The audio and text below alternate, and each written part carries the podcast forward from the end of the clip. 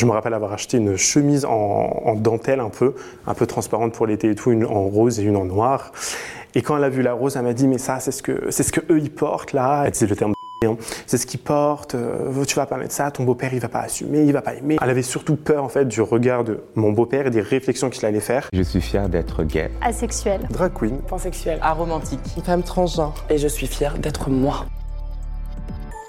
Je pense que j'ai toujours su que j'étais gay parce que déjà à la maternelle, je me souviens, j'aimais bien être la princesse. J'ai commencé à me poser des questions vraiment très jeune. Euh, je pense vraiment dès le primaire en fait, encore une fois avec ce, ce côté toujours vouloir jouer le personnage féminin et où je commençais vraiment à des fois m'imaginer avant de dormir, me dire ah lui il est mignon ce garçon là ou quand je voyais des, des hommes à la télé, j'ai pas eu forcément euh, de déclic, ça s'est vraiment fait au fur et à mesure du temps. Pendant la primaire, je me souviens j'ai eu une petite copine donc c'est euh, même de le dire ça c'est euh, choquant pour moi. J'avais l'impression vraiment voilà d'essayer d'être quelqu'un d'autre, de me, de rentrer dans le groupe d'amis que je pouvais avoir parce que j'étais je m'entendais vraiment avec tout le monde, fille comme garçon et j'ai vraiment essayé de rentrer dans le groupe un peu plus masculin, les, les mecs qui font le sport, qui jouent au foot, qui adorent le catch ou ce genre de trucs mais j'ai très vite compris en fait que c'était pas moi, que c'était pas ce qui me représentait en fait. Alors mon coming out, coming out, j'en ai pas fait parce que je suis quelqu'un qui pense que quand on s'assume, quand on est soi-même, on n'a pas forcément besoin de faire un coming out. Je sais qu'il y a beaucoup de personnes qui veulent le faire, qui se sentent obligées de le faire. Moi, j'ai pas eu forcément besoin de le faire parce que dans un premier temps, ils s'en doutaient et aussi parce que moi, j'assumais qui j'étais je me dis, ok, si ça leur plaît pas, tant pis. Ma mère m'avait avoué qu'elle était tombée sur des messages, je crois, Facebook ou d'autres messages des SMS, je sais plus du tout. Elle était tombée sur des messages avec euh, du coup un garçon avec qui je discutais quand j'étais au lycée, et ça je l'ai su que très tardivement euh, plus tard elle n'a pas forcément réagi. Au contraire, elle essayait de faire des petites phrases du style Bon, alors, c'est quand t'as une petite copine ou un petit copain. Enfin, elle essayait un petit peu de, de tâter le terrain. Et puis moi, j'étais toujours en mode Non, j'ai personne. Et je me renfermais dans mon téléphone. Je fais Oui, oui, c'est ça. Ok, non, non, ok. Enfin, je, je discutais très peu. J'ai le même tempérament que ma mère. C'est-à-dire qu'on est très explosifs, nous deux. Et il y avait vraiment ce côté un peu euh, altercation avec ma mère. On, on, s'engueulait souvent. Je me rappelle avoir acheté une chemise en, en dentelle un peu, un peu transparente pour l'été et tout, une en rose et une en noir. Et quand elle a vu la rose, elle m'a dit mais ça c'est ce que c'est ce que eux ils portent là. Elle le terme hein. c'est ce qu'ils portent. Euh, tu vas pas mettre ça, ton beau-père il va pas assumer, il va pas aimer. Elle avait surtout peur en fait du regard de mon beau-père et des réflexions qu'il allait faire et de elle qui allait devoir expliquer que non, que machin. Et ça c'était vraiment depuis mon plus jeune âge. Même quand j'étais encore euh, en, sixième, je crois, il faisait des réflexions, mon beau-père, du style Mais pourquoi il parle comme ça? Pourquoi il est comme ça? Pareil, une fois, j'ai voulu acheter un jean, euh, c'était un jean cargo un peu genre crème, et ça avait créé une histoire parce que d'après mon beau-père, c'est ce que les gens qui ont le virus portent. Genre de conflit, en fait, je le voyais vraiment un peu comme une attaque, un peu comme une façon de me faire réagir et de leur dire Ah ouais, je suis gay. Un peu comme une façon de me dire ok euh, dis qui tu es vas-y. Un peu comme une façon de, de m'attaquer pour que je dise qui je suis tout simplement. Mais euh, c'est clairement pas la bonne façon quoi. Pour euh, gérer ce genre de conflit et assumer encore une fois qui j'étais en fait et je leur disais en fait si ça vous plaît pas c'est comme ça je me suis dit on peut avoir une famille toxique on peut avoir des gens toxiques dans notre entourage dans notre famille et si ça leur plaît pas ben tu pars tout simplement. Tu vas pas rester avec des gens qui vont te critiquer H24, qui vont te descendre H24, qui vont pas approuver qui tu es H24. Ça sert strictement à rien parce que ça va te faire du mal. De plus en plus, en fait, assumé, je disais si ça vous plaît pas, c'est comme ça en fait. J'ai commencé à changer d'affaires, à changer de sac. J'avais commencé à acheter des trucs un peu plus euh, unis, des autres couleurs. Je, regardais un peu plus.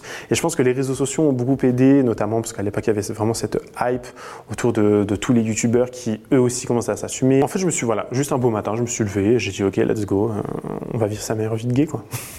Le premier amour, je l'ai vraiment ressenti voilà, comme un film, vraiment euh, très euh, les films un peu américains où il y a le petit copain, bras dessus, bras dessous, vraiment. Euh, ça m'a permis aussi de m'assumer parce que je me suis dit, ok, parce que des fois, je sortais avec lui dans la rue et les gens ne regardaient pas forcément, ils, ne prêtaient pas attention. Donc je me suis dit, en fait, les gens, ils s'en foutent. Les gens, euh, il y aura toujours des idiots forcément qui vont faire des remarques, qui vont mal regarder, mais ça m'a permis en fait de moi m'assumer encore plus et de me dire, bah, en fait, les gens, ils s'en, ils s'en moquent. Je pense que la société actuelle, les gens, essaient toujours de placer les gens dans des cases et toujours mettre euh, un label en fait au-dessus de nos têtes, de nous mettre de nous genrer, de nous mettre des noms, ce genre de choses. Et je pense que plus vite on va s'accommoder à ça et s'en moquer, plus vite on va en fait s'assumer et euh, s'en moquer en fait du, du, regard des autres, des clichés, de leur façon de penser, de voir le monde. Alors aujourd'hui, je parle plus du tout à mes parents, je parle qu'à mon grand frère, donc père du côté paternel, euh, plus personne du côté maternel non plus, parce qu'encore une fois, comme j'ai dit, ce côté en fait toxique, j'ai voulu l'esquiver. Ça a commencé en 2019 quand je suis parti à l'étranger pour euh, deux ans. Euh, ma mère m'avait dit ah c'est bien, ça va être cool que tu y ailles. Elle m'avait un peu lancé d'y aller, elle m'avait donné l'envie d'y aller, comment dire, elle me soutenait dans cette démarche. Et un beau jour, en fait, parce que avec euh, le décalage horaire, le décalage entre les banques là-bas, forcément, euh, ma carte ne passait plus parce que euh, les transactions, je ne sais pas trop quoi. Donc, du coup, j'avais demandé de l'argent à ma mère. Je crois que c'était, j'avais demandé 50 euros, un truc comme ça pour finir le mois. Et elle me dit littéralement, en fait, non, je vais pas t'aider. C'est toi qui as voulu partir. Tu te démerdes. Tu fais comme ci, tu fais comme ça. Et là, j'ai compris qu'en fait, donc déjà, il y a le stress en plus de se dire comment je vais finir le mois Est-ce que je vais pas finir à la rue, à l'étranger, à 8000 km de chez moi, tout seul? Du coup, moi, je, me suis braqué. Il y a eu encore un conflit, du coup, des insultes, ce genre de choses. Et elle m'a dit, au lieu de dépenser ton argent dans le make-up, comme les enfin, c'est le terme qu'elle disait, bien évidemment, va te faire enfin, que des mots vraiment euh, insultants, des mots blessants.